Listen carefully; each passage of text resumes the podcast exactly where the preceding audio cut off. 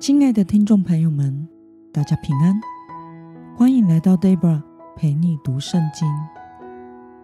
今天是二零二三年十一月十七号，星期五。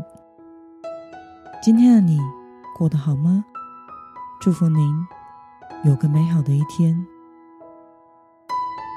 今天我所要分享的是我读经和灵修的心得。我所使用的灵修材料是每日活水。今天的主题是信靠宝血一次洁净的大能。今天的经文在希伯来书第十章一到十八节。我所使用的圣经版本是和合本修订版。那么，我们就先来读圣经喽。既然律法只不过是未来美好事物的影子，不是本体的真相，就不能借着每年常献一样的祭物，使那些进前来的人完全。若不然，献祭的事岂不早已停止了吗？因为敬拜的人仅指一次洁净，良心就不再觉得有罪了。但是这些祭物使人每年都想起罪来，因为公牛和山羊的血不能除罪，所以基督到世上来的时候就说：“祭物和礼物不是你所要的，但你曾给我预备了身体；燔祭和赎罪祭是你不喜欢的。”那时我说：“看呐，我来了。我的事在经卷上已经记载了。神啊，我来，我要照你的旨意行。”以上说，祭物和礼物，以及燔祭和赎罪祭，不是你所要的，也不是你喜欢的。这都是按着律法献的。他接着说：“看呐，我来了，我要照你的旨意行。可见他除去在先的，我也要立定在后的。我们凭着这旨意，借着耶稣基督，仅止一次献上他的身体，就得以成圣。所有的祭司天天站着侍奉神。”屡次献上一样的祭物，这祭物永不能除罪。但基督献了一次永远有效的赎罪祭，就坐在神的右边，从此等候他的仇敌成为他的脚凳，因为他仅止一次献祭，就使那些得以成圣的人永远完全。圣灵也对我们作证，因为他说过：“主说，那些日子以后，我与他们所立的约是这样的：我要将我的律法放在他们心上，又要写在他们的心思里，并说，他们的罪恶和他们的过犯，我绝不再记得。这些罪过既已蒙赦免。”就不能再为罪献祭了。让我们来观察今天的经文内容。今天的经文中说到，律法的作用和功能，只不过是使人每年献祭都想起自己的罪来。献祭制度只是未来的事的影子，不是本体的真相。祭物并不能使人完全，牛羊的血并不能为人除罪，而耶稣基督一次献上了他的身体，完成了救恩。这是永远有效的赎罪祭，使那些得以成圣的人永远完全。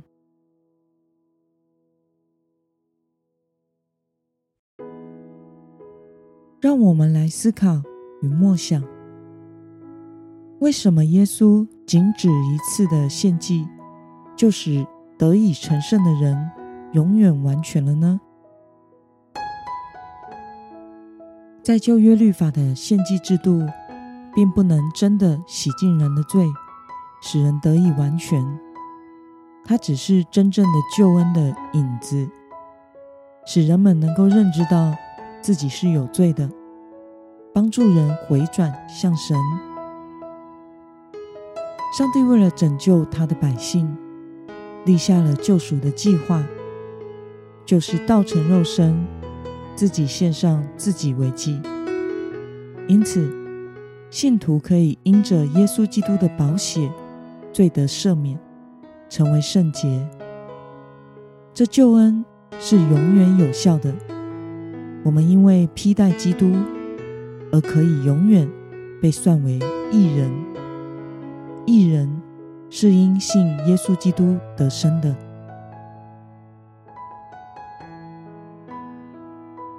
那么，对于耶稣在十字架上献上自己为祭，永远救赎了我们。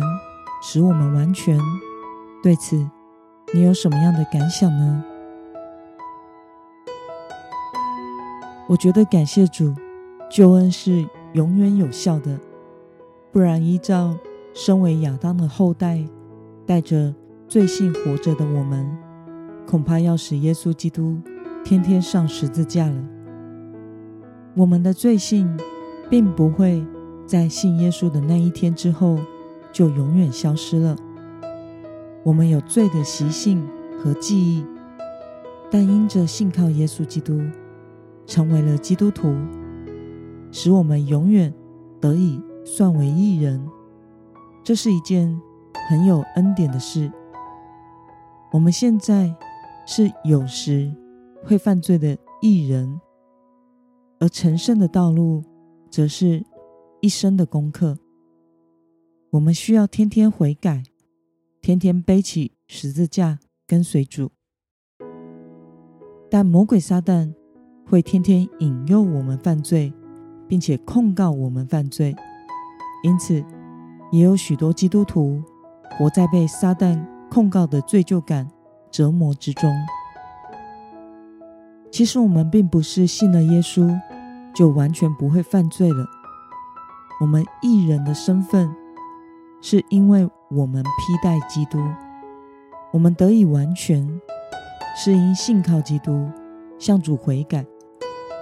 当然，这不是说我们就可以放心的故意犯罪，然后再来认罪，而是我们在学习效法基督的人生道路中，难免会有过犯，但也会不断的进步，渐渐脱离。罪人的样式，活出基督的生命样式。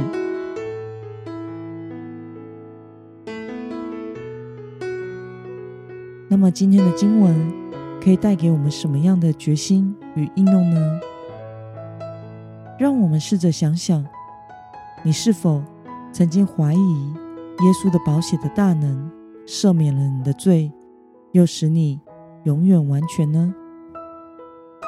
为了胜过感觉，还有魔鬼撒旦的控告，并且向周围的人传扬耶稣十字架的大爱和救恩，今天的你决定要怎么做呢？让我们一同来祷告。亲爱的天父上帝，感谢你透过今天的经文，使我们明白耶稣基督在十字架上的一次献上。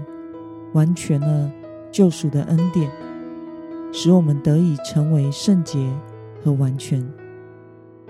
求主帮助我，时刻纪念你十字架上的爱与恩典，天天活在你的里面，依靠你胜过罪的试探，使我的生命经历不断的更新。奉耶稣基督得胜的名祷告，阿门。